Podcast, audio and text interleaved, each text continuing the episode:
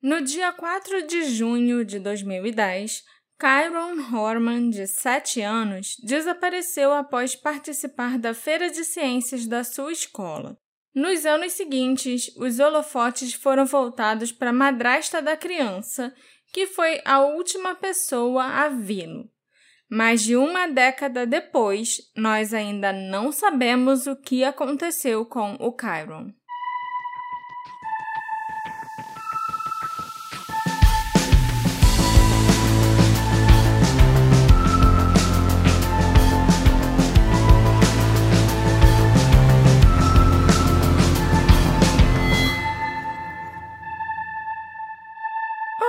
Ouvintes queridos! Sejam bem-vindos ao novo episódio do Detetive do Sofá, o seu podcast de crimes e mistérios não solucionados favorito. Ok, você deu aquela fixada dessa vez. É, de vez em quando é bom, né, a gente relembrar as pessoas que chega gente nova e tal. E aí, às Não tá vezes, atenta a pessoa pode ainda não estar atenta, que é disso que a gente fala, né? Só de coisas que não foram solucionadas. Uhum, Porque o que a gente gosta é justamente O tentar, mistério. tentar resolver, tentar teorizar e tal, né? Isso aí. Eu sou a Marcela, a host desse podcast, e hoje eu vou contar pra vocês uma história que eu me lembro de quando aconteceu. Eu me lembro de quando esse menininho, o Kyron Horman, sumiu. E eu venho acompanhando, né, o caso dele desde 2010. Eu não lembro se eu já comentei desse caso com você, Alexandre. Eu acho Não. que não.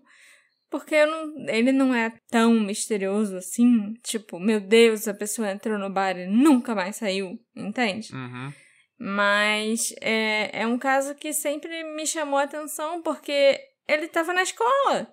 E ele sumiu na escola e ninguém nunca mais achou o Kyron. De vez em quando eu ainda ia lá, dava um Google para ver se tinha acontecido alguma coisa, tinha uma esperança para ver se encontraram ele. Mas até hoje nada. Então, por isso eu resolvi, né, vamos fazer o episódio, já que Entendi. o Kyron ainda tá por aí. Mas antes eu queria falar duas coisas. Você falou que ele sumiu depois de uma feira de ciências. Sim, Você lembra que no nosso colégio a gente teve uma feira de ciências? tinha todo mundo. Sim, mas você lembra a do Projeto Tamar? Lembro. Acho que foi a primeira que eu participei. E aí, quando chegou um pouco antes, o Projeto Tamar entrou em contato com a escola e falou que não autorizava nenhum uso do nome ou do logo do Projeto Tamar. Então nós, crianças, tivemos que apagar todas as referências de Eu não Projeto Tamar dessa parte, não. nossas maquetes. Eu não lembrava dessa parte, não. Foi, tava tudo bonitinho. Eu lembro que eu tinha um barquinho com. E tinha botado o logo do, do Projeto Tamar. Eu tinha escrito Projeto Tamar. E a gente teve que, sei lá, passar uma caneta por cima de tudo. Eu não lembrava dessa parte. Eu lembro desse projeto. Eu lembro das tartaruguinhas que a gente fez e que o mar era feito de pasta de dente. A gente não era do mesmo grupo, pra não, deixar bem não claro. era. Mas eu não lembrava do logo, essa história aí, não. Eu lembro que até a areia do meu, da minha praia lá na minha maquete era feita de biscoito esfarelado. A minha. Dava uma vontade de comer uns pedacinhos de A biscoito. minha acho que era a areia do parquinho do colégio mesmo. Que eu roubei e botei lá. Mas eu só falei isso porque você falou feira de ciências e eu queria lembrar esse episódio da nossa vida Da terceira ou quarta série. Exatamente, acho que foi quarta, sei lá. Mas a segunda coisa que eu queria dizer, Marcela, é que esse podcast conta com o apoio de pessoas maravilhosas que são os nossos apoiadores, que doam seu suado dinheirinho para que esse podcast continue do jeito que você está ouvindo, do jeito que você está gostando. Sim. Eu tô vendo aqui que a gente tem um episódio muito longo pela frente, né? Uhum. Então, se vocês estão felizes porque vai ter um episódio muito longo, agradeçam aos nossos apoiadores. E eu queria dizer, Marcela, que nem tudo que reluz é ouro. Mas os nossos apoiadores, eles reluzem, eles brilham, porque eles têm um coração de ouro. Olha só que bonito. Olha só, eu só quero dizer que quem mandou isso pra mim, mandou no Instagram, ela falou que odiava minhas analogias, mas ela mandou uma analogia. Eu aproveitei, se ela odeia as analogias, eu usei a analogia dela, então ela não pode odiar essa? Eu não sei. E agora sim, Ok, vamos lá. me conta a história do Kyron Horman. Kyron Richard Horman nasceu em 9 de setembro de 2002, na cidade de Portland, no Oregon. Ele era filho de Kane e Desiree Horman, um casal que já estava brigado quando o Kyron nasceu. O Kane e a Desiree se casaram em 2000, mas resolveram se separar na mesma época em que o Kyron foi concebido. Eles já estavam se separando quando descobriram que ela estava grávida e que tinha um bebê a caminho. O casal pensou bastante sobre o que fazer, mas decidiram seguir em frente com uma separação mesmo assim. E aos oito meses de gravidez, a Desiree entrou com um pedido de divórcio, que foi concluído em 2003. Após o nascimento do Kyron, os pais dividiram a custódia dele. Ele passou a maior parte dos seus primeiros dois anos de vida com a mãe, Desiree, que já tinha outro filho do seu primeiro casamento. Em 2004, porém, as coisas tomaram um rumo meio drástico. A Desiree começou a apresentar insuficiência renal, um efeito colateral de um medicamento que ela estava tomando. Ela então precisou procurar tratamento médico no Canadá, e foi forçada a abrir mão da custódia dos dois filhos para os pais. Então, o Kyron, que estava com dois anos, passou a viver com o pai em tempo integral. O Kane Horman morava em Hillsborough, no Oregon, bem nos arredores da área metropolitana de Portland. Ele trabalhava como engenheiro na Intel, uma fabricante de chips de computador muito famosa, né? Por causa das longas horas de trabalho do Kane, ele tinha dificuldade em cuidar do Kyron em tempo integral. Então, tanto ele quanto a Desiree sabiam que o Kane precisaria de ajuda para conseguir cuidar do filho pequeno e trabalhar ao mesmo tempo. Para ajudar o ex-marido, a Desiree procurou uma amiga de longa data chamada Terry Moulton, que concordou em se mudar para a casa do Kane e cuidar do Kyron em tempo integral. Em troca, a Terry teria um lugar para ela e para o filho dela, James, de 10 anos, morarem também. A Terry era professora e ex-fisiculturista competitiva que já havia se casado duas vezes. Mas nessa época ela estava solteira e lutando para encontrar trabalho como professora substituta. No início de 2005, a Terry tinha sido presa por dirigir embriagada ao longo da Interestadual 5 e se declarou culpada. Embora fosse apenas uma mancha no seu histórico, a Terry não conseguia mais encontrar o um emprego de professora por causa disso. E ela estava desesperada por trabalho quando essa oferta incomum foi apresentada a ela por sua velha amiga Desiree. A Terry concordou em se mudar para a casa do Kane e cuidar do pequeno Kyron diariamente. O que a Desiree provavelmente não sabia é que a Terry e o Kane tiveram um caso anos antes, quando o casamento do Kane com a Desiree começou a desmoronar. Eita! A mudança da Terry para a casa dele pareceu reacender o romance e viver sob o mesmo teto fez com que a Terry e o Kane em pouco tempo se tornassem um casal. Pior que eu vi isso acontecendo mesmo hum. antes de você falar que eles já tinham tido um caso. É, eu também.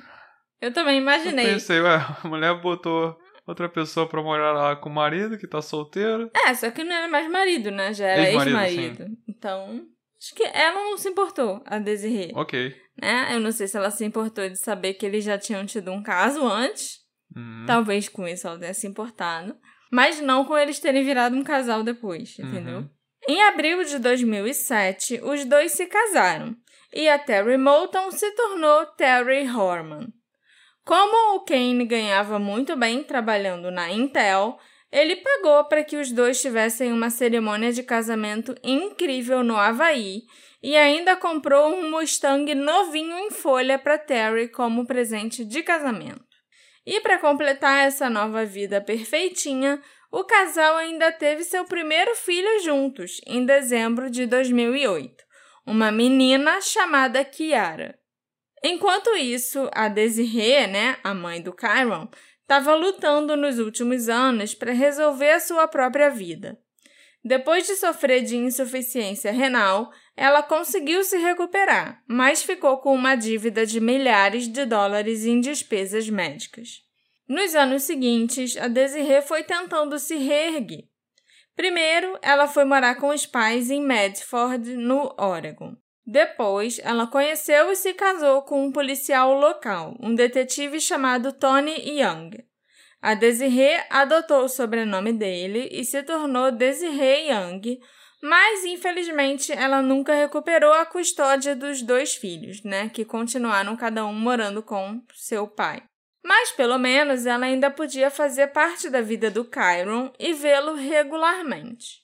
No início de 2010, o Kyron estava na segunda série da Skyline Elementary School, em Portland, localizada ao lado de um grande e arborizado parque chamado Forest Park. A Skyline era uma escola que ia desde o primário até o ensino médio e era frequentada por mais de 300 crianças e adolescentes. O Kyron parecia estar se destacando nas aulas e foi até colocado na turma de matemática avançada no início de 2010. Ele também estava aprendendo a linguagem de sinais, para a qual ele parecia ter uma aptidão natural. Assim, aprendendo só por hobby. Não mesmo, conhecia sabe? ninguém. Não. Ok. No entanto, ele era conhecido por ser um pouco desatento às vezes, sabe? Ele levantava e ia ao banheiro assim do nada, sem nem falar com ninguém, né? Sem nem pedir permissão para os professores, para a professora dele. Tá certo, eu, eu acho. E ainda se distraía no meio de conversa. Você estava falando alguma coisa com ele e aí do nada ele parava de responder porque ele já, o pensamento dele já tinha ido embora. Tem nada de errado com essa criança. Pelo que se sabe, o Kyron tinha um bom relacionamento com seu pai, Kane, e também com a sua madrasta, Terry, que trabalhava como voluntária na escola dele.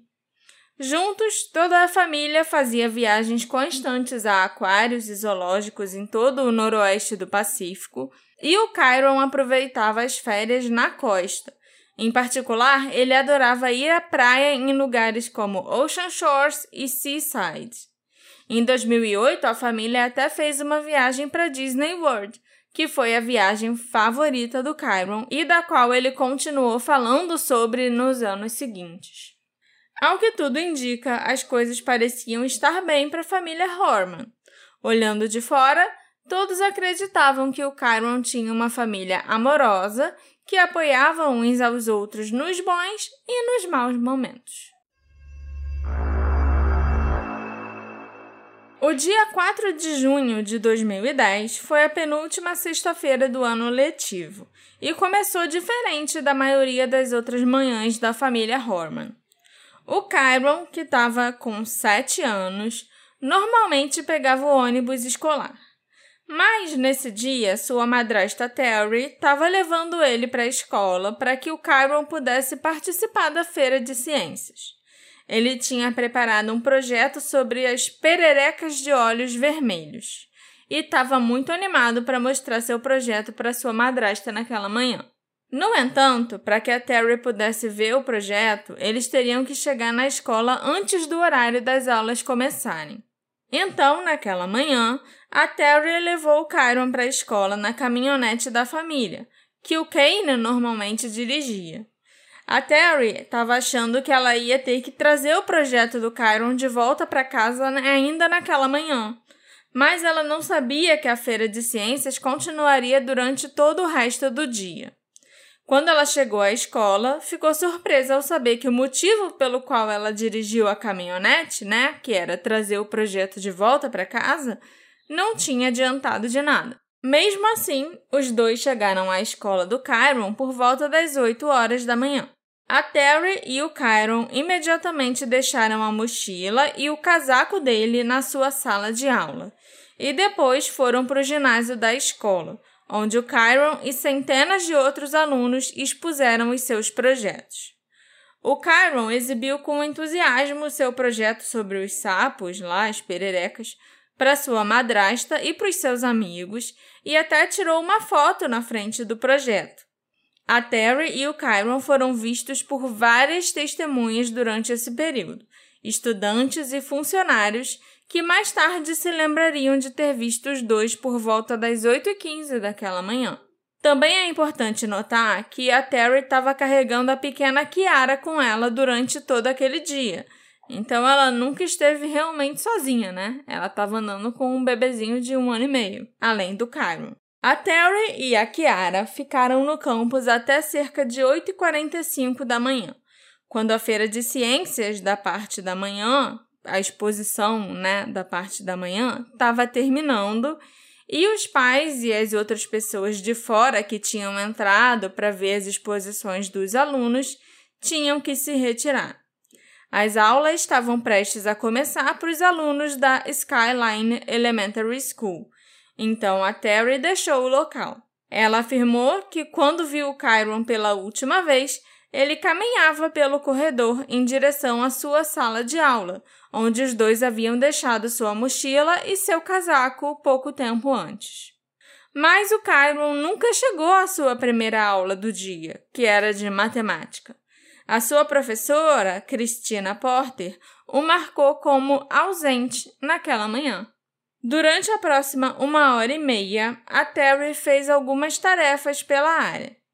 Primeiro, ela foi para uma rede de supermercados, varejo, farmácia e tal, chamada Fred Meyer, ao longo da Embry Drive, onde ela acreditava que ela deveria buscar um medicamento para Kiara, que estava sofrendo de uma infecção no ouvido. Lá nos Estados Unidos é assim, né? O médico vai fazer a sua receita, vai mandar para alguma farmácia e você vai ter que ir lá para buscar um medicamento. Mas se você for na farmácia errada, eles não vão te dar o medicamento. E nesse caso, a Terry tinha ido para a filial errada da Fred Meyer. Ela então pegou o carro, pagou o estacionamento, ficou até com um recibo com o horário de 9 e 12 da manhã e então dirigiu até a loja Fred Meyer correta, em Beaverton, e pegou o medicamento para o ouvido da Kiara. Depois de deixar a segunda loja Fred Meyer, a Terry passou pela Magic Dry Cleaners, em Beaverton, onde ela deixou algumas roupas de trabalho do Kane para lavar e passar. O proprietário da lavanderia se lembrou mais tarde que a Terry entrou sozinha, o que implica que ela tinha deixado a Kiara no carro momentaneamente, mas ela saiu em apenas um ou dois minutos. Da lavanderia, a Terry parou numa loja de artesanato, de onde saiu pouco depois das 10 da manhã. Imagens das câmeras de vigilância desses locais confirmariam mais tarde a linha do tempo da Terry, informando seu paradeiro conhecido até aproximadamente às 10 e 10 da manhã. Mas a próxima uma hora e meia permanece um pouco mais obscura. A Terry disse que ela ficou carregando a Kiara, de 18 meses, com ela durante toda a manhã. A menina estava sofrendo de dor de ouvido nos últimos dias e por isso a Terry foi lá, né, pegar o medicamento naquela manhã. E o medicamento deveria aliviar a dor de ouvido da Kiara. Mas até que o remédio fizesse efeito, a Terry decidiu ficar dirigindo pela área, já que o balancinho né, do carro em movimento parecia ajudar a aliviar o desconforto da criança. E também ajuda bebês a dormirem. Eu já vi várias pessoas fazerem isso em séries de TV. A Terry afirmou que fez isso pelos próximos 90 minutos, dirigindo principalmente por estradas rurais. Posteriormente, foi relatado que a Terry fez uma ligação nesse intervalo de tempo, nesses, né, 90 minutos. A ligação teria sido feita às 10h39, mas essa informação permanece não confirmada pela polícia publicamente até hoje. Somente às 11h39, a Terry chegou ao seu próximo local conhecido, uma academia 24 horas em Beaverton, onde ela treinava regularmente ao lado de amigos e conhecidos. Ela deixou a Kiara na creche da academia enquanto se exercitou durante a maior parte da hora seguinte, eventualmente pegando a Kiara um pouco depois do meio-dia e conversando com as suas amigas por 15 ou 20 minutos. A Terry saiu da academia por volta de meio-dia e 40 e começou a viagem de cerca de 17 quilômetros até a casa da família Horman. Ela chegou em casa um pouco antes das 13 horas. Às 13h21, ela começou a postar fotos no Facebook num álbum intitulado Junho de 2010, que incluía fotos de Kiara e Kyron. Foi aí que ela postou a foto do Kyron na feira de ciências tirada naquela manhã. A foto mostra o menino vestindo uma camiseta preta do CSI e sorrindo na frente do seu projeto sobre pererecas de olhos vermelhos. Mais ou menos no mesmo momento em que as fotos foram postadas no Facebook a partir do computador da Terry, ela enviou um e-mail para a professora do Chiron perguntando quando ela poderia buscar o projeto de ciências dele. Afinal, foi para poder carregar o projeto que ela levou o Chiron para a escola de caminhonete. Por volta das 14 horas, o Kane estava voltando do trabalho para casa, esperando passar o resto da tarde com sua família enquanto trabalhava em seu escritório em casa mesmo. No entanto, ele fez uma pequena pausa no trabalho, né, quando ele estava já trabalhando em casa, por volta das 15h30, e ele caminhou até o ponto de ônibus escolar ao lado da Terry e da Kiara. Os três esperaram alguns minutos até que o ônibus escolar do Kyron finalmente parou ali no ponto. E eles ficaram esperando pacientemente que o Kyron descesse do ônibus para começarem o fim de semana. Mas ele não desceu. O Kane e a Terry conversaram com o motorista do ônibus e descobriram que o Kyron não tinha embarcado depois da escola. O motorista recomendou que eles ligassem para a Skyline Elementary School, enquanto ele próprio ligava para a secretária da escola, informando que o Kyron não estava no ônibus da tarde e também não estava em casa com os pais. Enquanto isso, a Terry já estava ligando para emergência. Quando ela e o Kane começaram a dirigir até a escola do Kyron para descobrir aonde ele estava. Infelizmente, ninguém na escola tinha visto Kyron desde aquela manhã, quando ele foi visto na feira de ciências ao lado da Terry. Apesar de ter deixado a mochila e o casaco na sala de aula de matemática, ele foi considerado ausente ao longo do dia e às 15h46, a secretária da escola, Susan Hall, fez uma segunda ligação para emergência, relatando o desaparecimento da criança. Isso foi bem na hora em que a Terry e o Kane chegaram à escola, na esperança de encontrar o Kyron lá sentadinho esperando por eles. Agora ficou claro que o Kyron Horman, de 7 anos, estava desaparecido, e uma busca desesperada para encontrá-lo começou naquela tarde de sexta-feira, horas depois dele ter sido visto pela última vez. Hey! Você se interessa por crimes reais, serial killers, coisas macabras e tem um senso de humor um tanto quanto sórdido? Se sim, você não está sozinho. Se você precisa de um lugar recheado de pessoas como você, Venha conhecer o podcast Pátria Amada Criminal. Todas as semanas tentamos entender o pior da humanidade. Nesse processo a gente ri, chora, fica brava, fofoca, porque afinal de contas é assim que a gente fala quando está entre amigos. Suas novas melhores amigas trevosas estão aqui no Pátria Amada Criminal. Os policiais do gabinete do xerife do condado de Multnomah chegaram à Skyline Elementary School por volta das quatro da tarde e rapidamente perceberam que um tempo valioso já tinha sido perdido na busca para encontrar o aluno desaparecido da segunda série. No entanto, uma busca começou imediatamente no último local conhecido onde o Kyron foi visto, a própria escola, que ficava localizada ao lado de um grande parque com uma área florestal enorme, cercada por grama alta e colinas onduladas, o que certamente atrapalharia nas buscas e obscureceria o que poderia ser visto de longe. Infelizmente, a escola não tinha câmeras de segurança. Então, a polícia teve que basear as buscas nas testemunhas que eles conseguiram invocar ainda naquela tarde. O que complicou ainda mais as coisas foi o fato do campus da escola naquela manhã estar aberto ao público.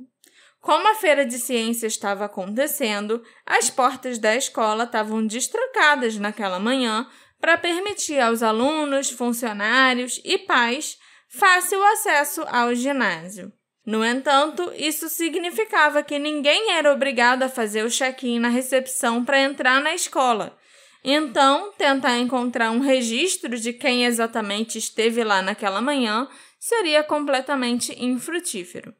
Os policiais conseguiram confirmar que o Kyron foi visto pela última vez por volta das 8h45 daquela manhã, quando a sua madrasta Terry o viu andando por um corredor indo para sua primeira aula do dia. Professores e outros funcionários da escola o viram minutos antes, mas esse foi, aparentemente, o seu último avistamento conhecido e foi praticamente o local onde a polícia iniciou a busca. Mais tarde, um estudante alegaria ter visto Kyron por volta das 9 horas, mas ele voltou atrás nessa afirmação, porque o menino, que era amigo do Kyron, não tinha tanta certeza sobre o horário. Depois disso, porém, parecia não haver nenhum vestígio da criança de 7 anos. Era quase como se ele tivesse desaparecido no ar, já que não havia comparecido à primeira aula daquela manhã e foi marcado como ausente pelos professores ao longo do dia.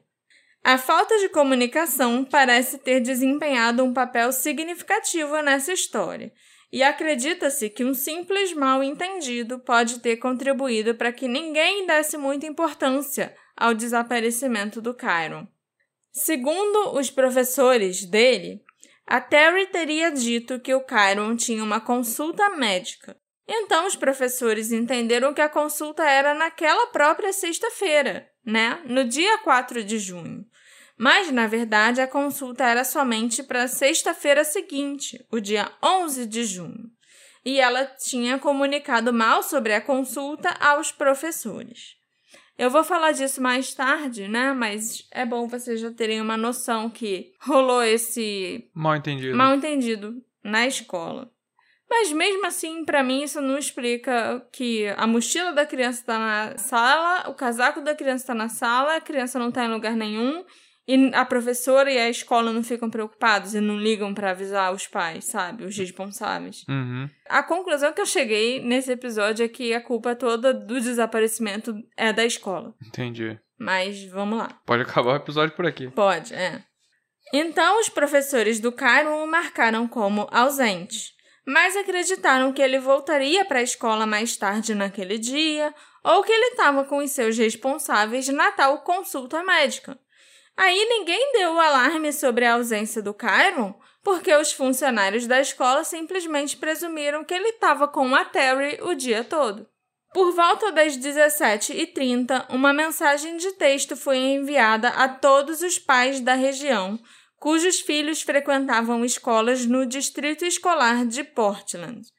Usando o sistema de transmissão rápida de mensagens do distrito, a mensagem de texto dizia: Kyron Horman não chegou em casa hoje e incentivava qualquer pessoa com informações sobre o paradeiro dele naquele dia a entrar em contato com as autoridades. Era tipo um Amber Alert? Ou... Não, não era nem um Amber Alert, não. Foi algo realmente. Um monte tipo, de torpedo. Um monte de torpedo disparado pela polícia Uhum. para todo mundo que tinha filhos naquele distrito. Entendeu? Entendi.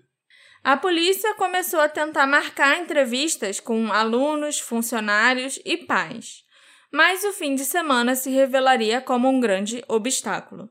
O gabinete do xerife começou a tomar providências ainda na sexta-feira para que os alunos e os responsáveis comparecessem naquele fim de semana para falar com eles. Mas, obviamente, a maioria das famílias já estava ocupada, tinha saído, tinha outros planos e a polícia não conseguiu falar na sexta-feira com quase ninguém. Nossa. Uma busca física começou naquela noite de sexta, enquanto os policiais colocaram placas ao longo das estradas locais, onde se lia Menino Desaparecido. Os policiais começaram a realizar uma busca em grade ao redor da escola, mas o clima também trabalhou contra eles, já que a chuva impediu e atrasou os esforços de busca naquele fim de semana. Como a polícia não foi notificada do desaparecimento do Kyron até quase às 16 horas, os esforços de busca e resgate não foram capazes de se mobilizar até aquela noite. mas eles continuaram vasculhando a área ao redor da escola até sábado, por volta das 3h23 da manhã. Ele sumiu na sexta? Sexta, né? De manhã. Oito e pouco. Cerca de uma hora e meia depois que os esforços iniciais de busca cessaram, os policiais se reuniram novamente.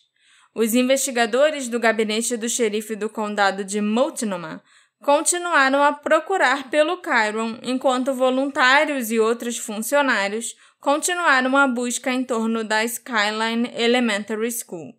Cães farejadores foram trazidos e vasculharam cada centímetro do campus da escola e depois foram levados para procurar o Chiron no Forest Park.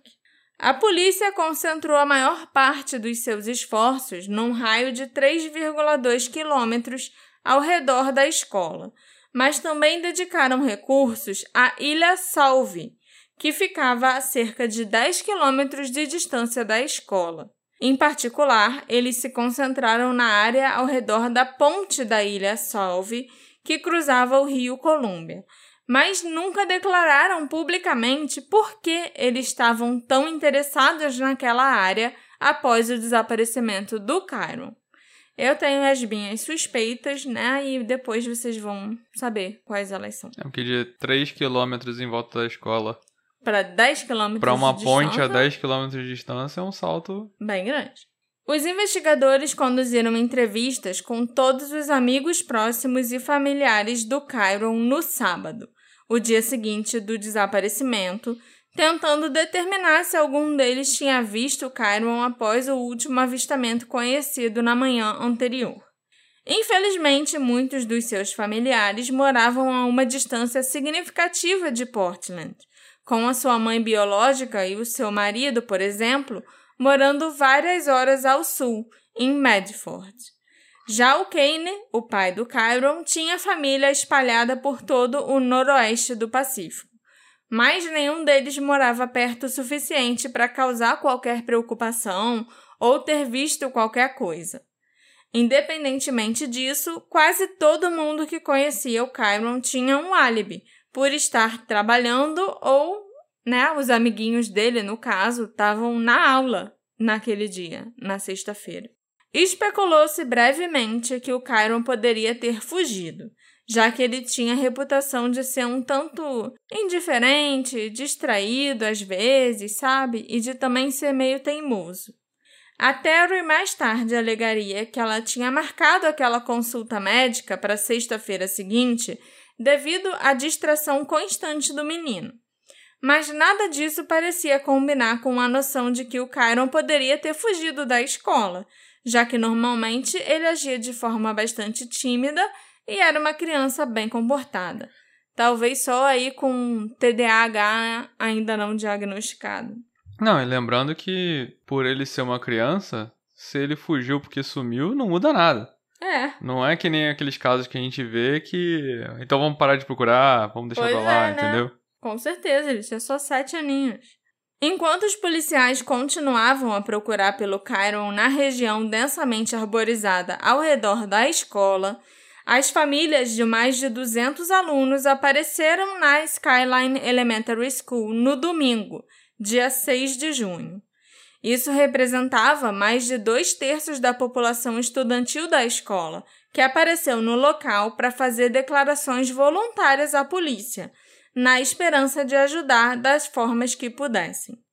Esses alunos irresponsáveis se reuniram com mais de 50 investigadores, que queriam reunir o máximo de depoimentos que pudessem para ajudar a consolidar um cronograma da manhã em que o Chiron tinha desaparecido.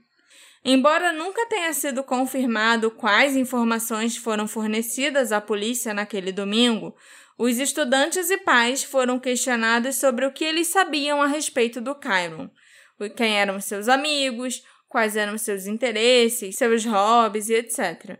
E também se o tinham visto ou não na sexta-feira. Naquele mesmo dia, o domingo, 6 de junho, voluntários ajudaram a família do Chiron a distribuir panfletos com informações sobre o desaparecimento dele. Esses panfletos incluíam fotos do Chiron e exibiam seus atributos físicos.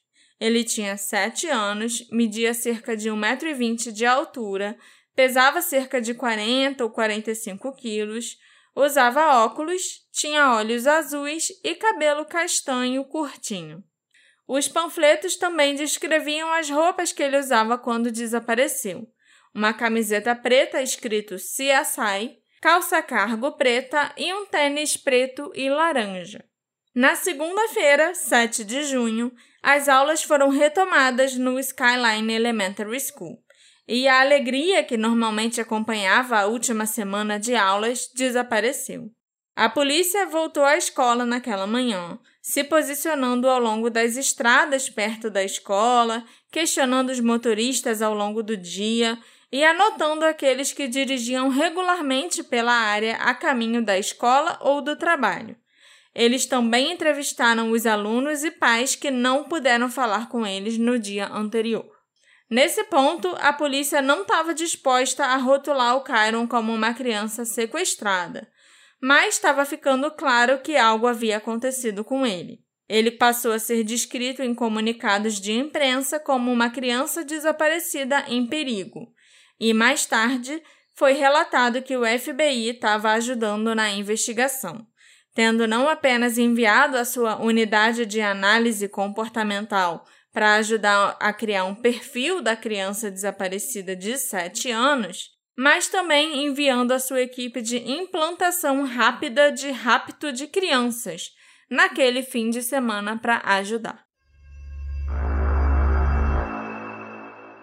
Durante a primeira semana após o desaparecimento do Kyron, a sua família permaneceu nos bastidores da investigação, auxiliando nas buscas e tentando distribuir panfletos por toda a área, mas se recusando a falar com a imprensa.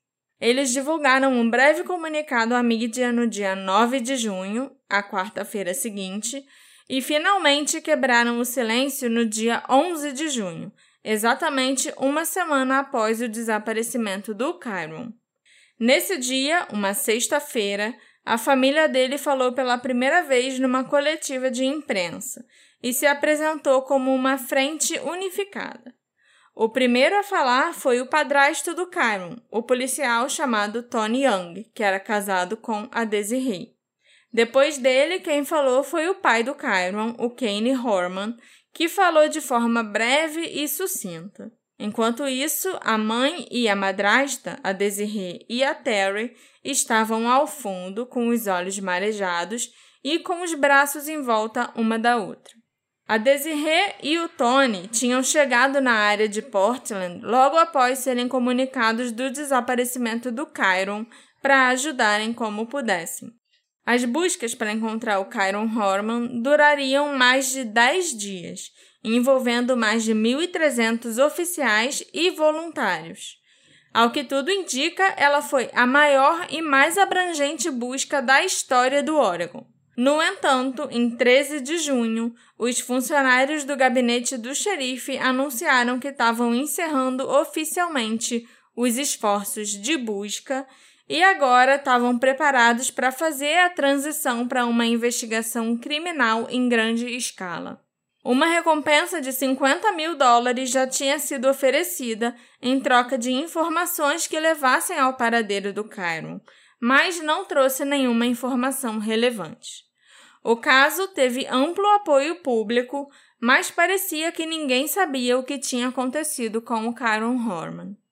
Nesse ponto, porém, os investigadores já tinham começado a identificar alguém que eles acreditavam saber mais do que havia indicado até o momento. Alguém que também foi a última pessoa conhecida a ter visto o Chiron vivo.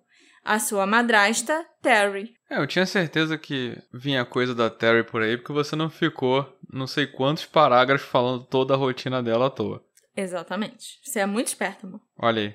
Desde o início de toda essa saga, a polícia já via a Terry como suspeita, acreditando que a série de eventos desde o dia do desaparecimento do Chiron apresentava algumas lacunas inexplicáveis. Todos os familiares e entes queridos do Chiron foram submetidos a longas entrevistas com as autoridades, e todos concordaram em fazer testes do polígrafo. Mas a Terry foi a única que teve problemas para passar, de acordo com o gabinete do xerife. Entre 4 e 25 de junho, a Terry fez dois testes de polígrafo, falhando no primeiro e saindo do outro muito frustrada e chateada com a forma como certas questões foram formuladas. Isso foi visto pela polícia como um possível indicador de culpa. Então, eles continuaram investigando a história da Terry e a sua vida pessoal. Os investigadores estavam incrivelmente céticos em relação a uma parte específica da história da Terry, aquela uma hora e meia em que ela alegou ter ficado dirigindo sem rumo para ajudar a aliviar a dor de ouvido da Kiara antes do remédio fazer efeito, entre as 10h10 e 11h40 da manhã do desaparecimento do Cairo. Foi impossível verificar onde a Terry esteve durante esse intervalo de 90 minutos.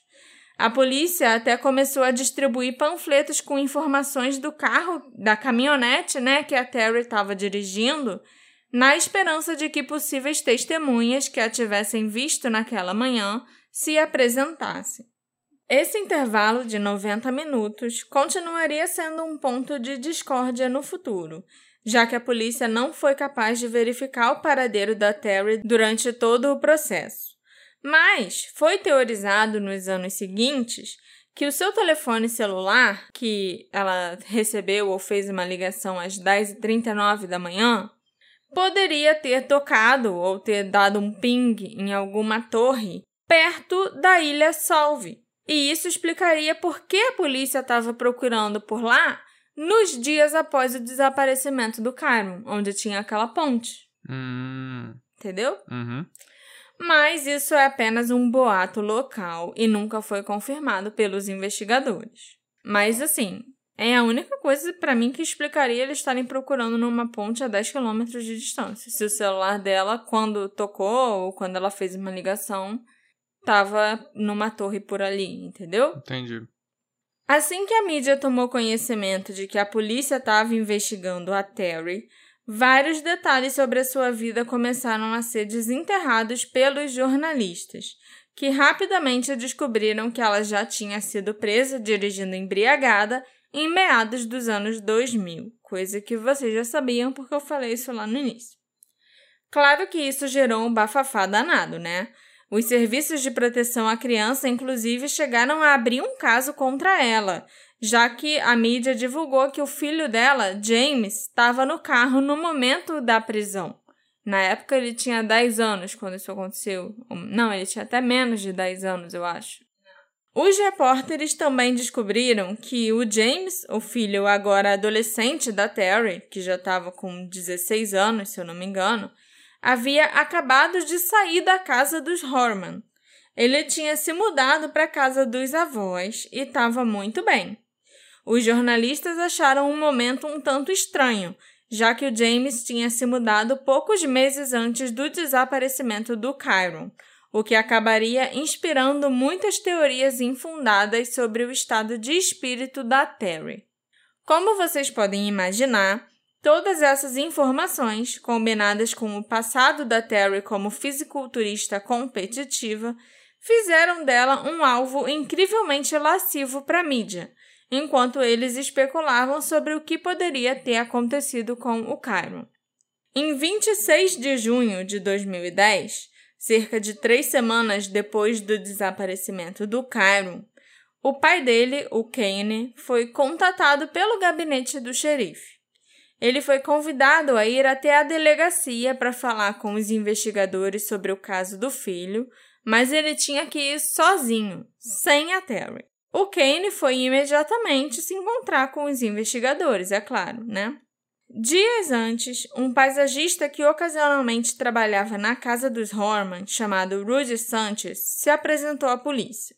Esse jardineiro que a Terry contratou secretamente em 2008 para trabalhar no quintal de vez em quando, disse para a polícia que a Terry lhe ofereceu muito dinheiro para matar o Kane Horman. De acordo com o Rudy Sanchez, a Terry o convidou para ir a um restaurante nos primeiros meses de 2010 E lá, ela pediu que ele assassinasse o seu marido enquanto fazia tudo parecer um assalto. De acordo com registros policiais, a Terry disse ao Rudy que o Kane costumava carregar muito dinheiro com ele. Então, qualquer ataque ao Kane pareceria um assalto. A Terry então supostamente disse ao Rudy que ele poderia ficar com qualquer dinheiro que o Kane tivesse com ele, o que era estimado em cerca de 10 mil dólares, bem como o laptop que ele carregava constantemente. De acordo com o Rudy, o motivo dessa conspiração de assassinato era que o Kane havia sido abusivo e planejava se divorciar da Terry, enquanto assumiria a custódia da Kiara. A menos que a Terry agisse preventivamente, é claro. O Kane acabou sendo informado de tudo isso pelos investigadores, enquanto uma operação secreta acontecia em sua casa. O Rudy Sanchez e um policial disfarçado, agindo como um assassino, assassino de aluguel, né? Uhum. Estavam chegando à casa da família Horman.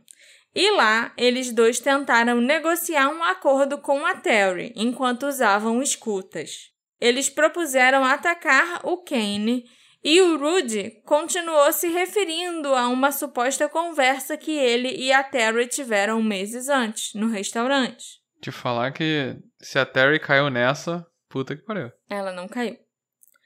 Embora os detalhes exatos dessa operação nunca tenham sido divulgados, nós sabemos que ela terminou de uma maneira bem ruim. A Terry, possivelmente temendo que isso fosse uma armadilha ou algum outro tipo de esquema, chamou a polícia naquela tarde para denunciar a dupla. Então, ela ligou para a polícia e falou: Olha só, o já meu jardineiro apareceu aqui com um cara e estão falando de matar o meu marido. Ela ligou a polícia o, o telefone no casaco do cara que tava na frente dela tocou. Não, não era tão três patetas assim. Como ela se recusou a cooperar com a operação secreta, lógico, ela não foi acusada de nenhum crime. Por esse motivo, a crença de que ela tentou dar um golpe e matar o marido continua sendo uma acusação infundada até hoje.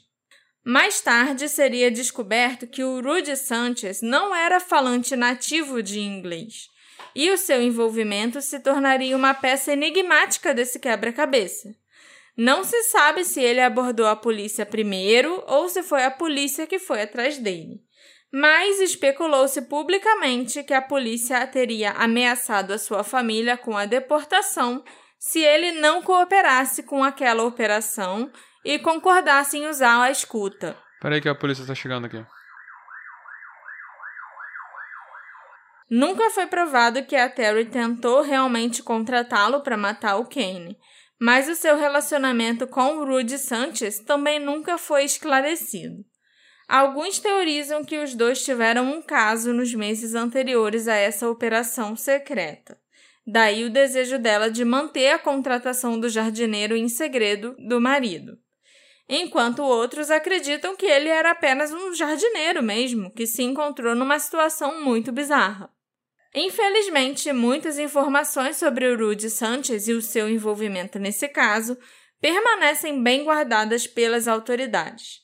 Mas toda essa saga levaria a um aumento no drama, já que as vidas do Kane e da Terry foram irreparavelmente alteradas pelos acontecimentos desse dia. Embora a operação secreta tenha falhado miseravelmente, isso não impediu as autoridades de informarem ao Kane sobre a suposta ameaça à sua vida. Como vocês podem imaginar, isso perturbou tremendamente o homem, embora as acusações contra Terry nunca fossem provadas. Ele voltou para casa naquela noite e acabou tendo uma discussão contenciosa com a esposa, o que resultou na sua saída de casa com a filha de um ano e meio, a Kiara. A Terry acabou ligando para a emergência pela segunda vez naquele dia, aproximadamente às 11h39 da noite, e a polícia descreveu apenas aquela ligação como uma questão de custódia. Ela ligou porque o marido dela simplesmente levou a bebê embora, Uhum. né? Nos dias seguintes, essa história começou a circular na imprensa. os repórteres souberam da operação fracassada e relataram sobre a tentativa da Terry de contratar alguém para assassinar o marido. Isso só foi agravado pelos relatos de que o Kane havia saído de casa na calada da noite junto com a filhinha do casal. O Kane ainda começou a fazer comentários públicos indicando que a Terry estava ocultando informações sobre o desaparecimento do Kyron. Em algumas declarações, ele e a ex-esposa Desiree fizeram um apelo a Terry para que ela fizesse a coisa certa e cooperasse totalmente com a investigação policial. Apenas dois dias depois, o Kane pediu o divórcio e também uma ordem de restrição contra a Terry para ele e para Kiara. As medidas cautelares foram concedidas imediatamente, mas o divórcio em si levaria anos para se concretizar. Nesse íntere, porém, o Kane se separou definitivamente da esposa, até mesmo declarando no pedido de divórcio inicial que ele acreditava que a Terry estava envolvida no desaparecimento do Cairo. Mais tarde, ainda veio à tona que, enquanto tudo isso acontecia, a Terry iniciou um relacionamento sexual com Michael Cook, de 37 anos, um ex-colega de trabalho do Kane que participou até das buscas pelo Cairo.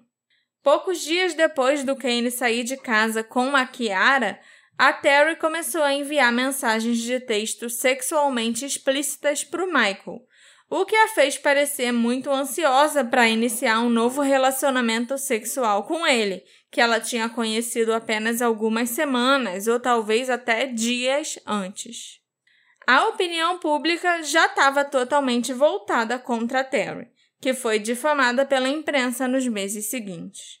Essa percepção influenciou muitas das reportagens sobre esse caso, e o Kyron mesmo ficou até meio esquecido. Não apenas os repórteres locais estavam ansiosos para cobrir o caso, mas os meios de comunicação nacionais americanos começaram a noticiar os detalhes mais obscenos que pareciam saídos de uma novela. Nos últimos dias do mês de junho, é até engraçado falar isso porque tudo isso que eu relatei até agora aconteceu em junho. Não tinha nenhum mês ainda que o Kyron tinha desaparecido. E você ficou sabendo na época, né, que falou isso tudo, você também acompanhou. Aham. Uhum. Mas, nos últimos dias de junho, a Terry contrataria os serviços do poderoso advogado de defesa criminal Stephen House preparando-se não apenas para uma defesa legal, mas também para uma luta no Tribunal da Opinião Pública. A partir do final de junho, a vida da Terry Horman tornou-se um espetáculo público. Os jornalistas a perseguiam dia e noite, e ela não conseguia nem ir para a academia sem ser cercada por repórteres começaram a surgir rumores de um grande júri que supostamente estava avaliando se deveria ou não apresentar acusações contra a Terry.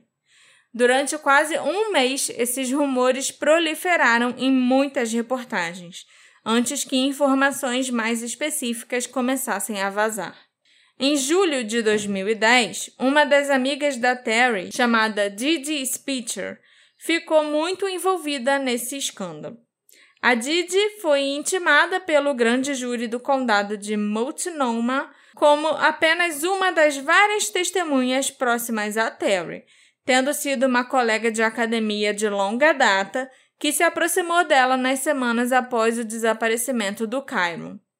Ela foi uma das poucas pessoas que continuava conversando com a Terry desde junho e ela até ficou na casa dos Horman com a Terry por cerca de 11 dias, depois que o Kane foi embora e pediu o divórcio. A Didi foi uma das poucas pessoas que apoiou a Terry durante esse período, e por isso ela se tornaria uma testemunha valiosa para as investigações. No entanto, para alguns, isso implicava que a Didi possivelmente sabia algo sobre o desaparecimento do Kyron, já que a polícia ainda estava investigando a Terry por seu potencial envolvimento. De acordo com um comunicado divulgado posteriormente por Kane Horman e a Desiree Young, os pais do Kyron, lógico, a Didi Spitzer tinha estado em estreita comunicação com a Terry e fornecido a ela apoio e conselhos que não atendiam aos melhores interesses do Cairo. Muitas pessoas então teorizariam sobre o que isso significava, e a mídia começou a enlouquecer com rumores sobre Didi e o seu envolvimento com Terry. De acordo com o jornal Oregonian, a Didi estava fazendo trabalhos de jardinagem para um proprietário de Portland no dia em que o Kyron desapareceu, 4 de junho de 2010. Só para constar, a Didi não era jardineira, né? Ela era uma arquiteta e paisagista. Uhum. Então era esse tipo de trabalho que ela estava fazendo.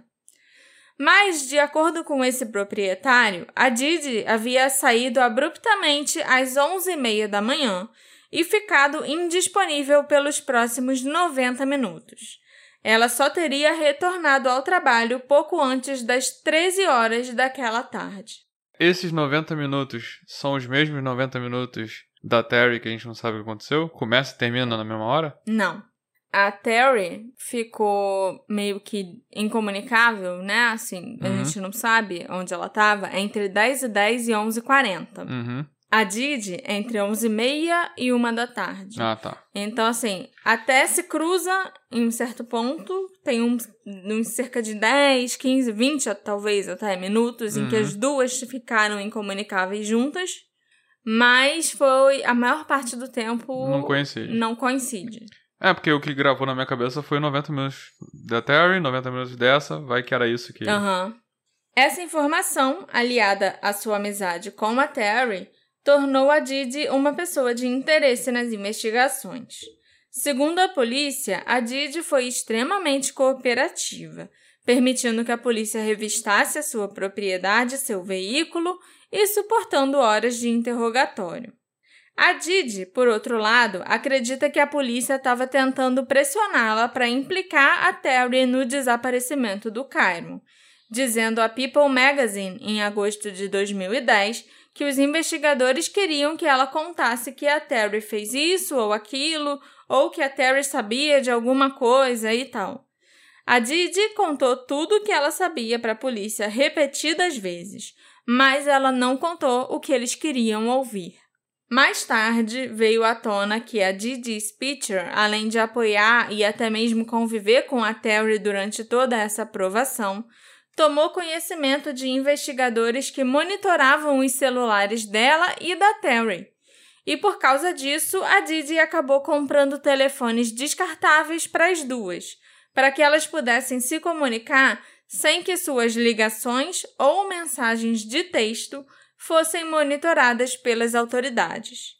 Isso só consolidou a ideia geral de que a Terry estava tentando ocultar informações das autoridades policiais e fez com que ambas as mulheres parecessem culpadas de algo no tribunal da opinião pública. Além das notícias sobre sua amiga Didi Spitzer, em novembro de 2010 veio à tona que, nos meses que antecederam o desaparecimento do Kyron, a Terry estava enviando e-mails para os amigos em que ela parecia culpar o menino pelo fracasso do seu casamento. Nesses e-mails, a Terry também parecia culpar o seu marido Kane pelo fato do seu filho adolescente James ter ido morar com os avós, dizendo em pelo menos uma ocasião que as notas e o comportamento geral do James melhoraram bastante desde que ele tinha se mudado. Em vários e-mails, a Terry também descreveu o marido como autoritário e descreveu uma família tóxica que estava rapidamente se tornando instável. Não se sabe até que ponto isso era verdade ou se foi exagerado por uma mulher que estava passando por alguns problemas sérios. Mas esses e-mails pareciam conter alguma linguagem que preocupou aqueles que tiveram acesso a eles. Entre essas pessoas estava a Desiree Young, a mãe do Kyron, que mais tarde disse a respeito desses e-mails. Abre aspas. Fica muito claro pelas palavras horríveis da Terry que ela tinha um ódio severo pelo Kyron e que ela atribuiu ao Kyron muitos dos problemas conjugais que estava tendo. Fecha aspas. Eu nunca li esses e-mails, né? Eles nunca foram divulgados. Então, assim. É só isso que a gente tem. É, é, a gente tem esse comentário da Desiree que a gente sabe que. Não, eu não sei quão confiável é, porque ela já devia estar com muito ódio, muita raiva da Terry. Uhum. Entendeu? Apesar de todas essas informações terem sido divulgadas às custas da Terry, nenhuma delas foi particularmente incriminatória. Essas informações divulgadas não a faziam parecer uma pessoa muito boa, é verdade. Mas parecia que fontes próximas à investigação estavam vazando informações para a mídia para influenciar a opinião pública. Isso para mim tá claro há muito tempo. Sim. E isso não foi suficiente, pelo menos, para influenciar o grande júri, que considerou que não existiam provas suficientes contra a Terry para justificar uma acusação criminal. Então, assim, eu acho que eles foram justos, Uhum. sabe? Apesar de todo esse malabarismo e todas essas Não, dá pra essas ver que. notícias plantadas, né, para fazer a Terry parecer culpada. Ele, eu acho que o grande júri foi bem justo e realmente não existe prova contra ela que ela tenha feito alguma coisa naquele dia Não, com o cara. dá pra ver que tudo. Não sei nem se chega a ser circunstancial, sabe? Ela só tem um tempo perdido, Uma hora e meia, nem é tanto tempo assim. uma amiga nova, Uhum. ou uns e-mails desabafando. É. Então, eu acho que não tem nada. Não é nem prova circunstancial, não tem nada. Não tem nada, né, contra ela. Eu também concordo. E, assim, o pai do Kyron, ele era uma pessoa muito discreta. Então, eu não sei até que ponto ele era uma pessoa poderosa que podia estar influenciando a mídia, influenciando isso tudo também, Uhum. entendeu? Não acho que era só a polícia que estava fazendo isso, os investigadores que estavam fazendo isso. Eu acho que muita coisa partiu do padrasto, o Uhum. Tony, que era policial também, inclusive, da Desiree, a mãe do Kyron, e do pai dele também. É, pessoalmente eu achei o pedido de divórcio muito rápido. Muito, muito, rápido. E sem existir nenhuma prova de que ela tivesse realmente falado de assassinato com o jardineiro, Uhum. sabe? E aí depois você também já sai divulgando que a mulher tá, tá mandando mensagens sexuais pra um ex-amigo, um ex-colega de trabalho do cara. Tipo, por quê? Uhum. O que que isso interessa a alguém? O que que isso interessa É. pra encontrar o Kyron, se aconteceu quase um mês depois? Não, é. O que eu vejo que saiu disso é que o cara conseguiu um divórcio e provavelmente conseguiu a custódia da filha. E ainda uma ordem de restrição contra É. a ex-esposa, esposa. E de novo, lá. não sei se ela fez ou se ela não fez. Eu só, em relação a isso de influência e tal, tal, tal. De novo, eu achei muito rápido. Eu imagino se algo acontecesse comigo, também a relação ia ficar esquisita. Aham. Mas daí a, por exemplo, você no dia seguinte, dois dias depois, sabe, você tem que encontrar um advogado, esse advogado tem que dar entrada nos papéis. Dois dias é, É muito, muito, rápido. rápido. Pra- não só pra entrar com divórcio, mas com uma proteção contra ela. Né? Foram as duas coisas que ele fez em dois dias. E você não falou isso, mas possivelmente ele conseguiu a guarda, talvez esteja com a guarda até hoje, não tá sei. com a guarda até hoje, a Terry nunca mais viu a filha. Uhum. Em junho de 2012, cerca de dois anos após o desaparecimento do Kyron, a Desiree resolveu entrar com uma ação civil contra a Terry, alegando que ela era responsável pelo desaparecimento do Kyron. Além de pedir uma indenização de aproximadamente 10 milhões de dólares, o processo visava provar, se não criminalmente, pelo menos através de um tribunal civil, que a Terry havia sequestrado a criança de 7 anos ainda desaparecida. A Terry tentou adiar o processo, mas o pedido foi negado por um juiz do Tribunal Federal, que permitiu que o processo avançasse. Quando o julgamento começou, os envolvidos no caso foram chamados para testemunhar novamente. Entre eles estava, é lógico, a Didi Spitzer, a amiga da Terry, que a apoiou e viveu com ela por algumas semanas após o desaparecimento do Kyron. Embora os investigadores tenham considerado a Didi cooperativa na investigação criminal, né, quando ela foi interrogada e tal, o seu envolvimento no julgamento civil foi bem diferente. Durante um depoimento, a Didi se recusou a responder 142 perguntas, alegando a quinta emenda a todas elas. A quinta emenda é aquela que Ah, não preciso responder se. Se eu achar que eu posso me incriminar. Isso, exatamente. É claro que entre essas perguntas estavam incluídas aí perguntas sobre o seu paradeiro no dia em que o Kyron desapareceu, bem como seu contato com a Terry naquele dia. Mais tarde veio à tona que a Didi tinha feito um acordo que lhe dava imunidade em troca do seu testemunho. E num depoimento subsequente, ela admitiu ter cometido fraude generalizada no seguro-desemprego. E supostamente foi por isso que ela foi tão evasiva em relação às perguntas que ela tinha que responder lá. Ok. Isso para mim não faz sentido nenhum, né? Muito aleatório, além de que ah, você vai ganhar imunidade no Mas seu imunidade caso de fraude, no caso da fraude, se você colaborar e responder, for lá e testemunhar no caso no processo civil Uhum. sobre o Kyron. Mas você chega lá e você resolve não responder nenhuma pergunta? Então você não colaborou, você não, não Ganhou fez a sua parte do acordo, Aham. né? Não cumpriu a sua parte do acordo.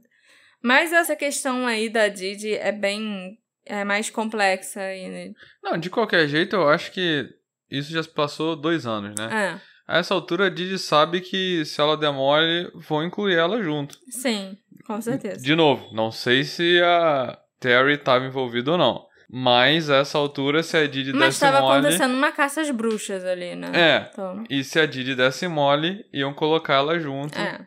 Em julho de 2013, a Desiree anunciou que ela estava desistindo do processo civil porque ela não queria que ele interferisse na investigação policial em andamento. A polícia já investigava o caso há mais de três anos, mas não apresentou queixa nem nomeou oficialmente um suspeito, apesar de parecerem ter muito interesse contínuo na madrasta do Cairo. Naquele mesmo ano de 2013, o divórcio da Terry e do Kane Horman foi finalizado, com ele recebendo a custódia total da filha Kiara. Em 2016, a Terry começou a falar em público pela primeira vez desde o desaparecimento do Kyron, seis anos antes. Ela concedeu uma entrevista à revista People no início daquele ano e depois apareceu no programa de TV Dr. Phil, onde ela se defendeu das acusações que foram levantadas contra ela por mais de meia década. A Terry alegou que foi retratada injustamente na mídia e até foi forçada a sair do estado do Oregon devido ao estresse e ao escrutínio que se abateu sobre ela. Ela até tentou mudar o seu nome duas vezes nos últimos anos, mas ambas as tentativas foram rejeitadas, com os juízes pensando que não era do interesse do público que isso acontecesse. Quando ela foi questionada sobre por que ela esperou tanto tempo para falar sobre o desaparecimento do Kyron, a Terry disse ao Dr. Phil que ela foi aconselhada desde o início pelas autoridades, pelo marido na época, né, o Kane, e pelos advogados dela a não dizer nada. E foi o que ela fez.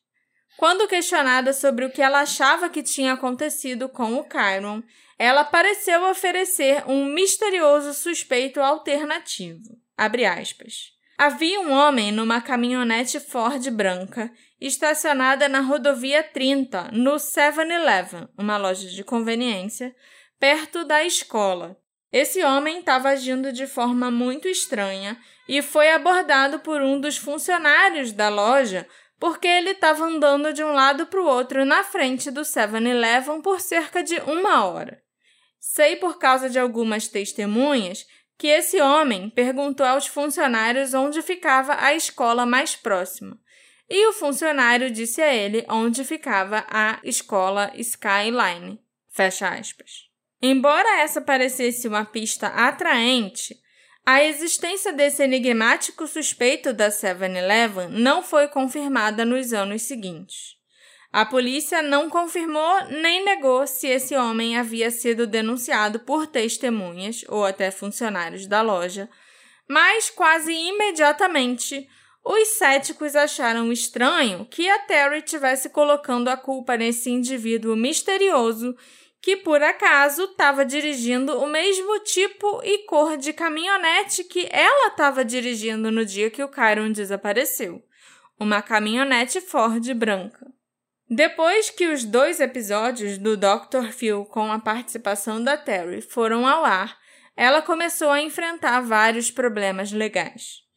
Antes do lançamento dos episódios, ela já havia sido presa na Califórnia por dirigir um carro roubado e foi autuada na prisão do condado de Marin, sendo posteriormente libertada sob fiança.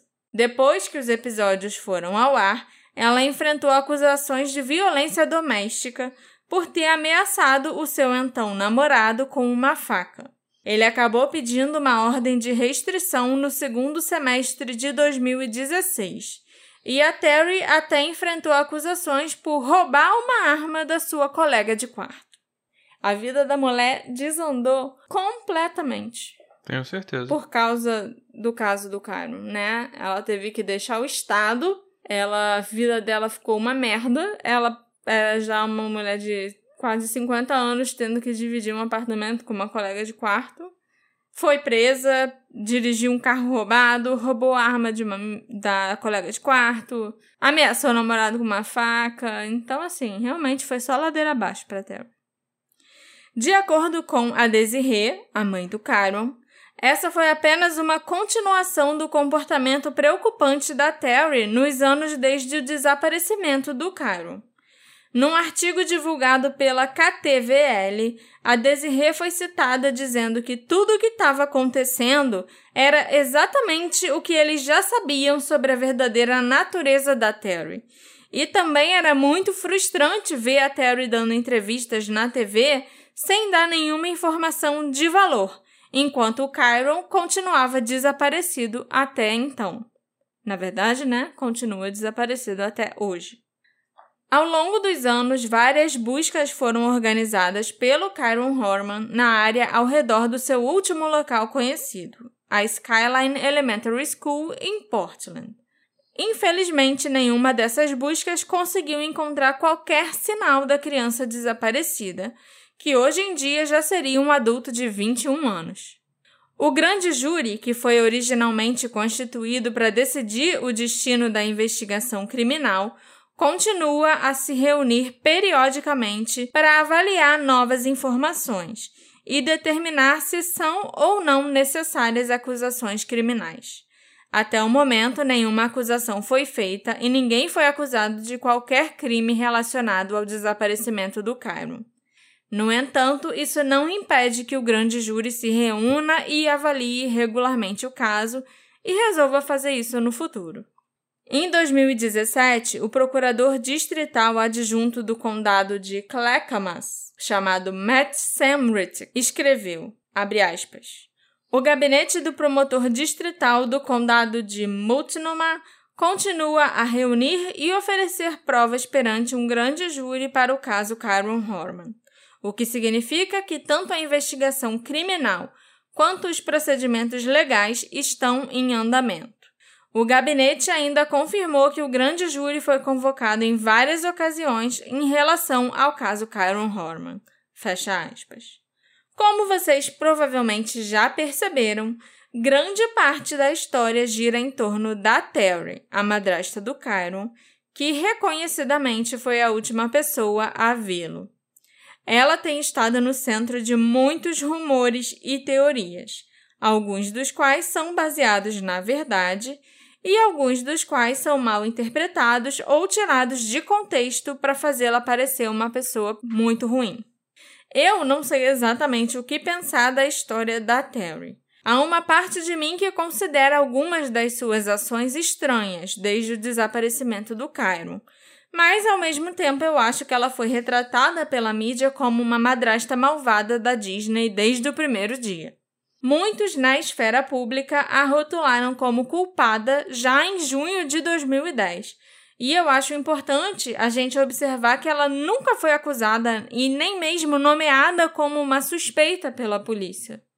O gabinete do xerife do condado continua supervisionando o caso e até hoje mantém ocultos a maioria dos detalhes relativos à investigação.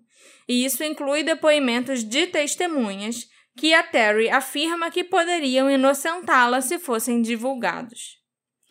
Como esse caso foi realmente julgado pela esfera pública, né? pela mídia, pelo povo do Oregon que se revoltou contra Terry, é difícil dizer o que é fato e o que são meias verdades.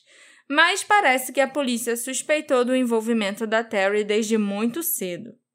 É difícil dizer o que exatamente os levou a investigá-la tão minuciosamente. Se a Terry for inocente, e eu acredito que seja, porque do jeito que teve escrutínio sobre essa mulher, eles já teriam encontrado alguma prova contra ela, se fosse o caso, uhum. né? Isso nos leva a uma questão bastante difícil. O que mais poderia ter acontecido com o Kyron Horman?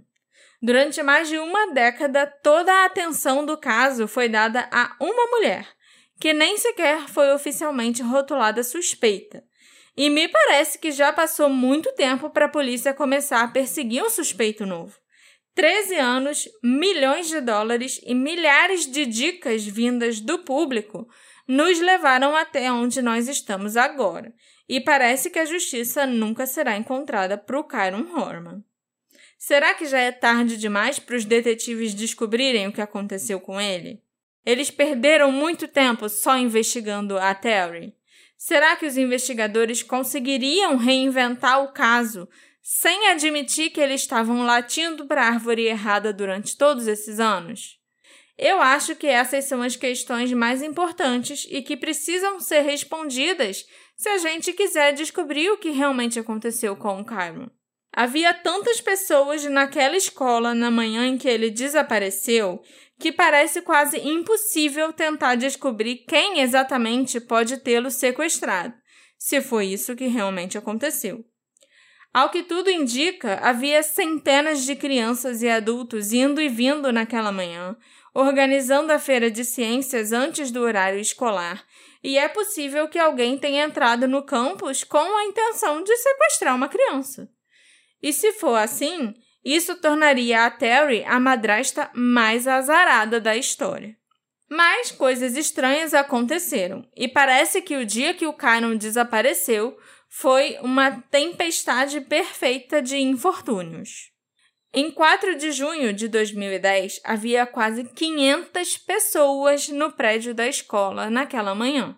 Não havia nenhuma necessidade de registro ou de um crachá de visitante, como normalmente era necessário, né, para os pais entrarem na escola ou responsáveis. Era uma feira aberta ao público, então qualquer um podia entrar e sair. Todas as saídas do prédio estavam destrancadas e não estavam sendo monitoradas. A Skyline não tinha câmeras de segurança instaladas na época, embora hoje em dia eles tenham. As portas da escola abriram às 8 da manhã. Às 9 horas, as crianças do ônibus escolar e as crianças cujos pais não estavam presentes na feira deveriam se reunir em suas salas de aula. Era o horário normal em que as aulas começavam. E quem estava ali participando ou assistindo, né, à feira de ciências, deveria se reunir em pequenos grupos e esses grupos seriam liderados por acompanhantes voluntários, como os responsáveis, é que eles chamam de chaperones, né? Até as pessoas que ficam vigiando o baile escolar e tal, uhum. entendeu? Geralmente são pais voluntários, coisas assim. E algumas crianças até chegaram a ficar com os pais das 9 às 10 da manhã, porque estava tudo muito mal organizado. Às 8h45, quando o sinal tocou, a Terry deixou o Kyron ir para a sala de aula e o viu se juntar a um grupo e andar com outros aluninhos. A posição oficial dos investigadores é que ninguém viu o Kyron depois das 8h45 mas alguns alunos relataram tê-lo visto depois que a Terry saiu. Apenas dois desses alunos falaram com a mídia. Não na época, né? Porque eles tinham só sete anos, uhum. então eles falaram com os pais, com a polícia e tudo. Mas mais tarde, quando eles já eram mais velhos, eles falaram com a mídia sobre o caso. Eu não vou revelar o nome desses alunos porque eu acho que não vem ao caso e eles eram só crianças quando isso tudo aconteceu. Mas um deles era o colega do projeto da Feira de Ciências do Cairo, que fez aquele trabalho sobre as pererecas de olhos vermelhos, junto com o Cairo, né? E esse colega disse que viu o Kyron no corredor e que o Kyron disse que ele ia verificar um projeto elétrico muito legal. Ele deu a entender que o Kyron alcançou o grupo mais tarde para ir para a sala de aula. E ainda disse abertamente que a professora substituta, no caso, né, ele queria se referir à acompanhante voluntária, percebeu que o Kyron estava desaparecido quando eles voltaram para a sala de aula, quando eles chegaram na sala de aula. Essa voluntária disse que o Kyron tinha ido embora, que ele não estava ali junto com um grupinho que ela estava guiando. E a senhora Porter, a professora do Kyron, disse para a moça que estava tudo bem, que o Kyron provavelmente tinha ido ao banheiro, afinal ele tinha essa mania de sair para ir no banheiro sem nem pedir permissão para ninguém e tal. A declaração desse aluninho, amigo do Kyron, foi desconsiderada pela polícia porque o diretor da escola disse que não havia professores substitutos trabalhando naquele dia, mas que havia professores substitutos durante toda a semana seguinte para ajudar após o desaparecimento do Kyron. Mas essa declaração do amiguinho não deveria ter sido desacreditada tão facilmente, porque quando ele se referiu em inglês a sub, né, como se fosse substitute teacher, ele, na verdade, estava se referindo à acompanhante voluntária que estava com eles. Não, de fato, a um professor substituto que estava trabalhando naquele dia, blá blá blá. Era só a pessoa que estava ali acompanhando o As grupo, uhum. acompanhando as crianças. Embora parecesse ridículo que um professor simplesmente presumisse que uma criança estava no banheiro, a gente sabe que o cara não tinha essa mania de sair sem pedir permissão para ninguém. Mas por que, que a professora não ficou preocupada quando o Cairo não voltou depois, né? Uhum. A mochila dele, o casaco dele estavam na sala dela. Se ele foi no banheiro, então Tinha que voltar. ele tinha que voltar. A professora, a senhora Porter, disse mais tarde que ela achou que o Kyron tinha ido numa consulta médica. Eu já contei para vocês sobre isso também lá no início, né, dessa comunicação falha. E que, na verdade, o Kyron tinha uma consulta, assim, marcada para a outra sexta-feira, o dia 11 de junho. Eu descobri que no dia 3, na quinta-feira, o dia anterior do desaparecimento, a Terry levou a Kiara, a bebezinha dela, no médico por causa da infecção no ouvido. E nesse dia ela conversou com o médico sobre o comportamento do Cairo e disse que ele agia de formas estranhas já há algumas semanas, né? Ele às vezes ficava distraído, olhando para o nada, esquecia de coisas, alguns comportamentos que não eram tão típicos para ele. E esse médico então pediu que a professora avaliasse o Cairo em sala de aula e deu para Terry alguns papéis para ela entregar para a senhora Porter e pedir que ela avaliasse o Kyron na semana seguinte e entregasse os papéis de volta para ela até a outra quinta-feira, porque na sexta, dia 11, ela levaria o Kyron no médico. A professora, pelo visto, não prestou atenção ou não entendeu nada, porque ela achou que o Kyron não estava ali no dia 4 porque ele tinha ido no médico. Entendi. A Terry entregou esses papéis para a senhora Porter ainda na quinta, dia 3, quando ela foi buscar o Kyron na escola pessoalmente. O Kyron nem voltou no ônibus escolar na quinta-feira, a Terry foi buscar ele exatamente para entregar esses papéis para a professora. Uhum. E ela explicou para que, que eles serviam e disse que precisava deles em uma semana para a consulta médica do Kyron na sexta-feira. Seguinte. Quando questionada sobre por que ela não ficou preocupada com a ausência do Kyron, a senhora Porter disse que achava que ele tinha ido no médico, embora ela não tivesse nem devolvido os papéis para Terry.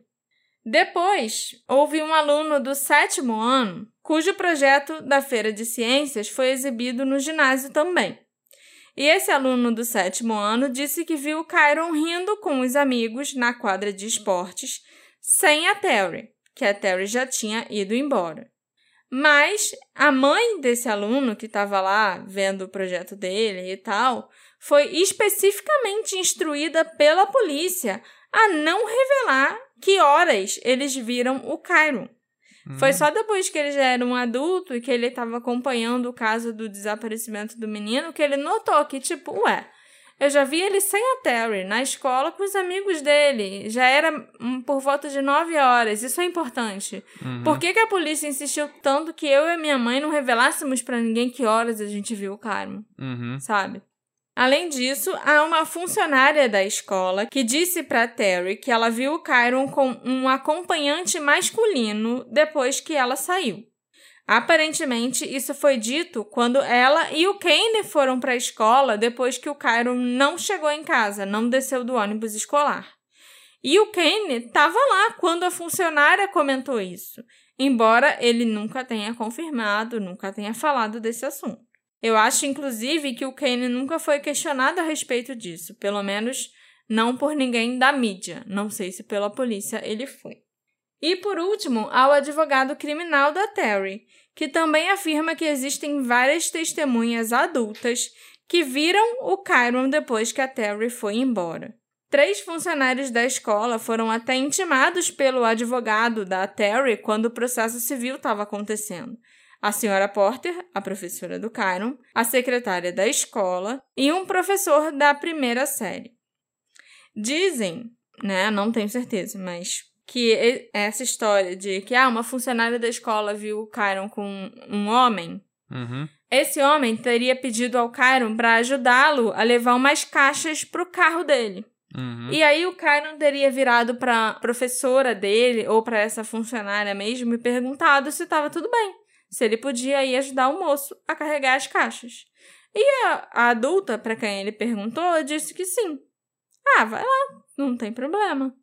E aí, esse sim seria o último avistamento conhecido do Kyron. Porque a Terry, a esse ponto, já teria ido embora.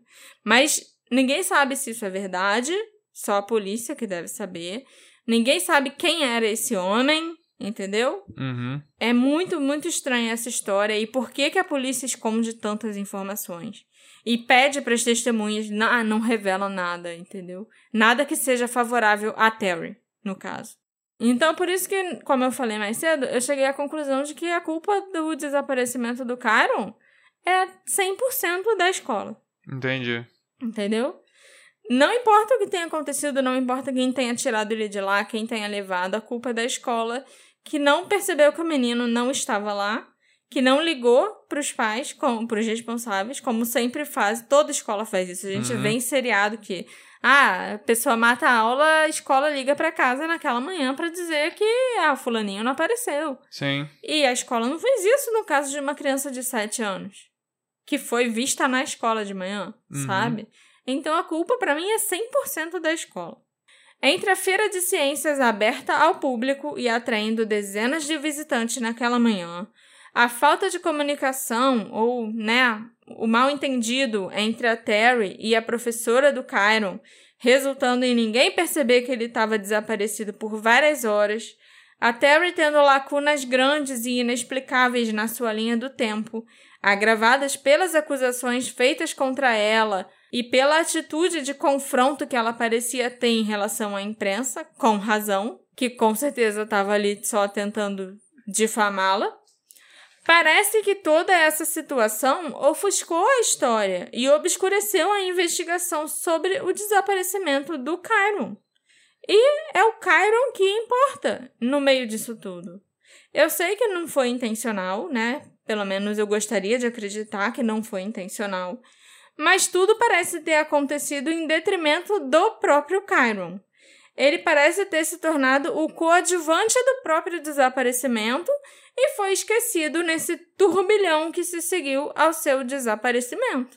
Você falou sobre essas coisas que aconteceram na escola, e aí colocando isso em mente, eu pensei, não é engraçado que a escola tenha ligado para a polícia um pouco antes dos pais chegarem? Sim. Então, assim, eu ia, eu ia perguntar pra você, mas você já deixou bem claro se você acha que a Terry é culpada ou não. Eu queria deixar pra perguntar no final, mas você já deixou bem claro isso. Você acha que ela não tem nada a ver com a história. Eu acho que não. E acho até que se ela tiver, se ela queria do nada resolveu fazer alguma maldade com Uhum. com Kyron ou algo assim, a culpa não é nem dela, a culpa é da escola. Que deixou Não, ela sim. o garoto sair da escola com ela. Mas eu- entendeu? Mas eu não acho que foi Quanto ela. a isso, eu acho que ela teria feito uma coisa Agatha Christie, sabe? Sim. Porque ela foi pega por câmera de segurança, tinha recibo, tinha álibi, tinha não sei o quê, e ela tinha ali 90 minutos esquisitos, assim. Sendo que antes desses 90 minutos ela foi vista em outros lugares carregando a bebê, entrando e saindo do Uhum. carro, fazendo várias coisas. E Então, então, assim, cadê o menino? Sei lá, a única possibilidade é, ah, ela tava com a caminhonete o tempo todo. Então ela fez essas tarefas todas com o menino no, na caçamba do, do caminhão, sabe? É, era uma sei. caminhonete, tipo, dessas 4x4. Então, Uhum. assim, é- tinha uma mala, entendeu? Então eu fico. Eu acho esquisito, sabe? Eu não quero pensar, por exemplo, no caso da. Segunda, terceira vez que eu falo da Madeline. Eu não quero pensar no caso da Madeline que, que a gente desconfia dos pais e agora a gente falar que não, dessa vez eu não, não desconfio da mulher. Mas se não for ela, eu acho que a polícia se viu numa situação de que esse é um alvo fácil, porque. Porque início, madrastas são malvadas. porque Não, e no início eu fiquei com a impressão, nossa, essa polícia tá fazendo coisa pra caramba, hein? Aham. Esse episódio não vai ser um daqueles episódios em que eu vou achar que a polícia fez cagada. Uhum. Porque a polícia saiu procurando o grupo de busca e tudo mais, e fazia acontecer, chamou gente pra caramba. No mesmo fim de semana tava falando com todo mundo que podia falar. É, mesmo quando acharam que ele podia ter fugido, também não, não parece ter sido uma coisa que durou muito. Mas eu fico com a impressão que aí eles se veem numa situação em que eles têm que investigar zilhões de pessoas que passaram pelo colégio Sim. e tem e um alvo eles mais não fácil. têm nem como saber quem são essas pessoas. Uhum. E tem um alvo mais fácil, que é a madrasta, que, olha só, ela tem 90 minutos. Deve ter começado assim. Ela tem 90 minutos que a gente não consegue dar um álibi pra ela nesses 90 minutos. É, e ela supostamente foi a última pessoa a ver o menino. E nisso ela fez aquilo que a gente vê direto, que é focar demais numa coisa, ficar completamente cego pra outra, talvez começando até ter um, um comportamento, a polícia, né? Uhum. meio. Sei lá, a polícia começou a, a, coagir testemunha, a esconder outras testemunhas. A Essa, vazar informação. vazar informação pra mídia é uma coisa que. Hum, sabe? Eu não consigo ver as ações da polícia de forma idônea. Acho que é essa a Sim. palavra que eu tava procurando mais cedo. Sim. E você falou tanta coisa que deve ter acontecido na escola que bota o moleque lá, que bota pessoas que viram o moleque sozinho, bota pessoas que viram, supostamente, falando com uma pessoa que pediu pra ele ir no carro, É. sabe? E aí, na minha cabeça, eu montei o seguinte cenário: que, tipo, a família ligou pro colégio pra saber se o garoto tava lá. O colégio ligou à professora. A professora viu que ele não tava lá, mas viu as coisas dele lá. A professora foi catar o tal responsável, o chaperone lá que você falou. Aham, aham. E o chaperone contou pra pessoa: ah, a última vez que eu vi, ele foi com um cara pro carro. Nisso, Sim. eu imagino que o colégio tenha entrado em modo de. shhh, Ninguém fala nada. Sim. É, ah, ele, ele tinha uma. Inventa essa história de que ele tinha uma consulta, todo mundo Mal paga de entendido. mal entendido por causa dessa consulta. E aí, ao mesmo tempo. a- a- É, na verdade, quem ligou primeiro pra escola foi até o motorista do ônibus, né? Uhum. Então você já começa aí com, com a própria escola, tipo, ô, ô, ô, ó, eu tô aqui. Correndo e- na frente, né? É. E o garoto não, não tá aqui, não. Os Uhum. pais estão preocupados, estão indo pra aí. E aí já Sabe? começa o alarme. E entendeu? você falou que a própria Terry ligou pra polícia, sabe? Ela foi a primeira pessoa a ligar pra polícia. E aí, e aí como eu pensei, assim que a- o colégio viu que o moleque sumiu, muito provavelmente sumiu no terreno deles, deixaram o moleque sem supervisão, talvez indo por um carro de uma pessoa desconhecida, viram que a culpa era deles e começaram a entrar em modo de controle de danos Sim. e coisa e tal, coisa e tal. Não sei até que ponto a polícia pode ficar, entre aspas, macumunada no colégio, porque, de novo, ambos são serviços públicos, É. ambos, é, se isso saísse, ia dar um prejuízo enorme pra cidade. E me parece também que as crianças estavam tudo soltas nessa manhã, sabe? Uhum. Assim, não tinha ninguém realmente controlando o que estava acontecendo, qual criança que estava onde, quem realmente apareceu na aula quem não apareceu, aquelas crianças estavam soltas podia fazer o que quisesse, porque não tinha ninguém tomando conta de direito. O que eu acredito agora é que a professora, tipo, não foi tão sonsa assim, Uhum. sabe? Ela deve ter visto as roupas do moleque, só não se importou, sabe?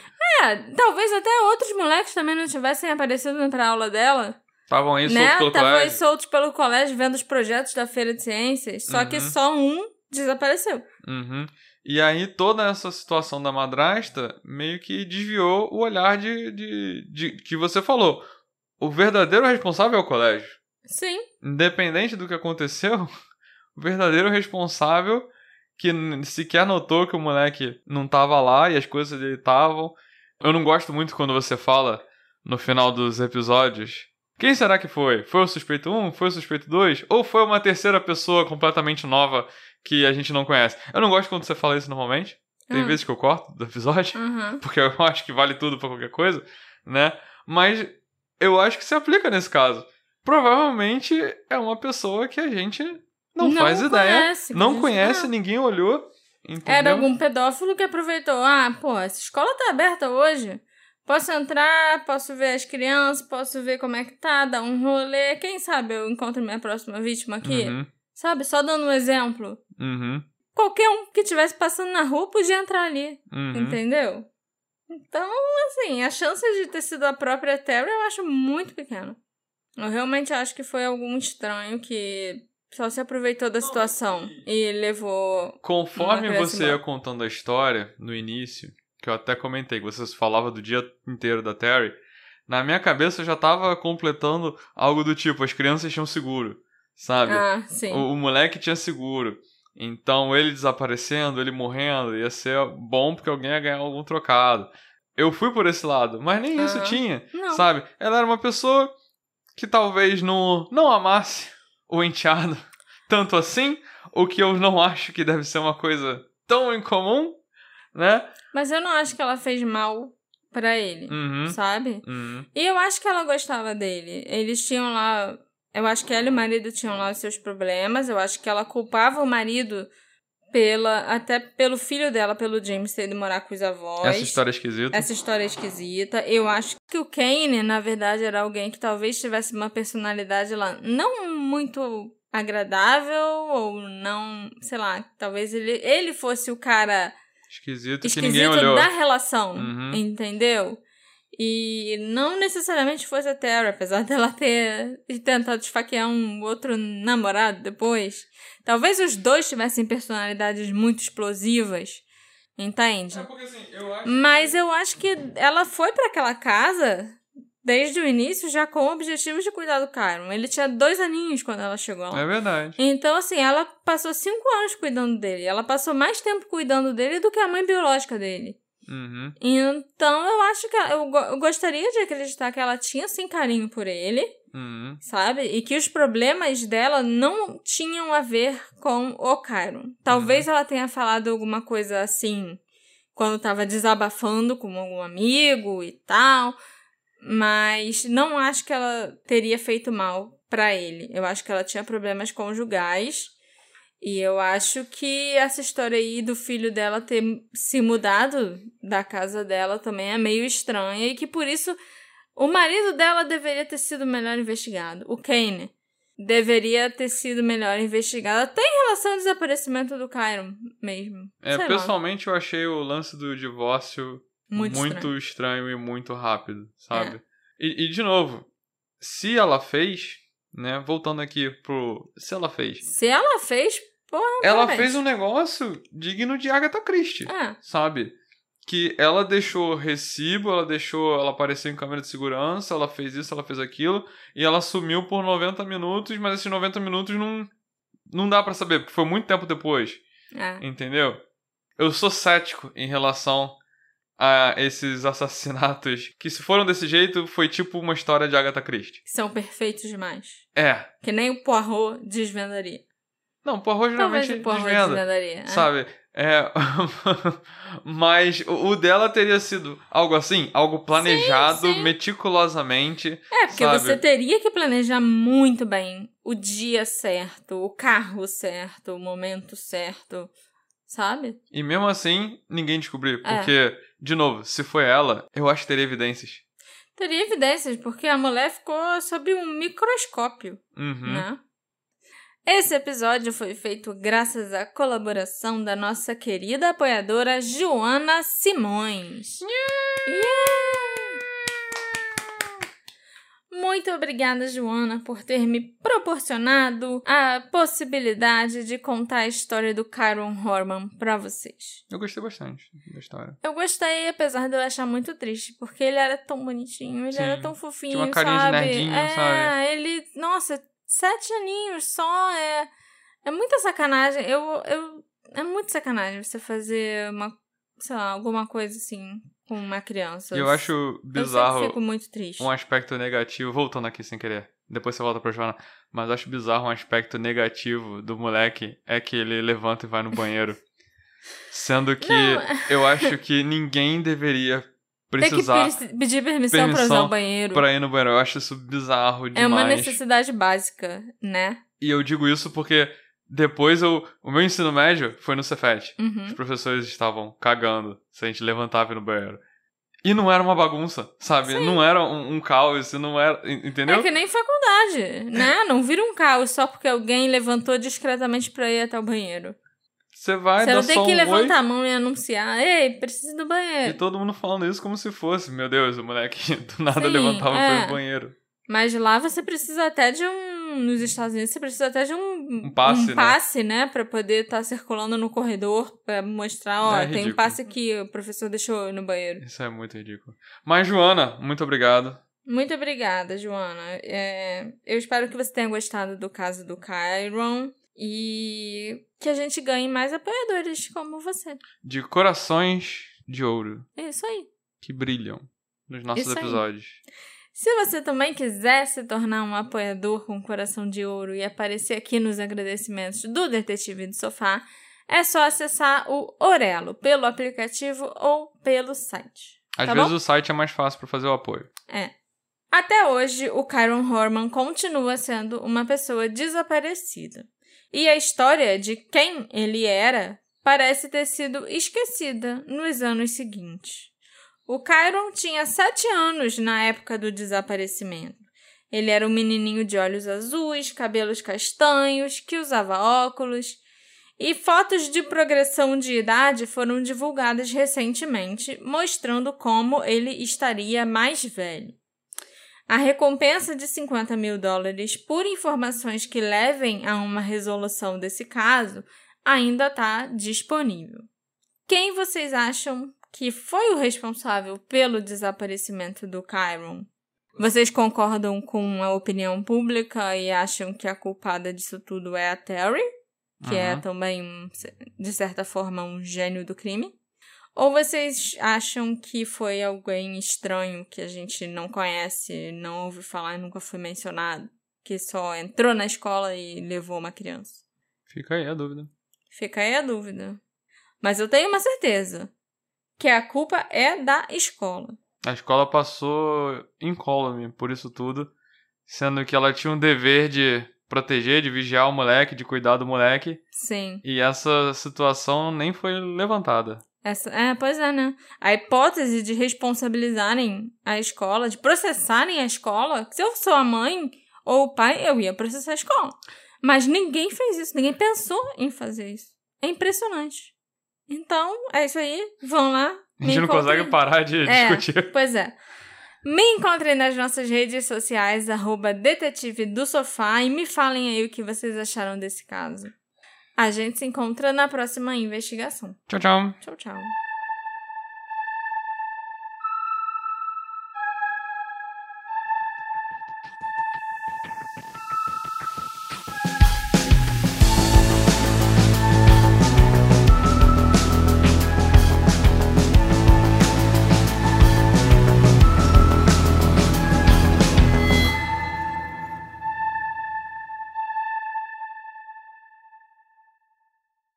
Hey, você se interessa por crimes reais, serial killers, coisas macabras e tem um senso de humor um tanto quanto sórdido? Se sim, você não está sozinho. Se você precisa de um lugar recheado de pessoas como você, venha conhecer o podcast Pátria Amada Criminal. Todas as semanas tentamos entender o pior da humanidade. Nesse processo, a gente ri, chora, fica brava, fofoca, porque afinal de contas é assim que a gente fala quando está entre amigos. Suas novas melhores amigas trevosas estão aqui no Pátria Amada Criminal.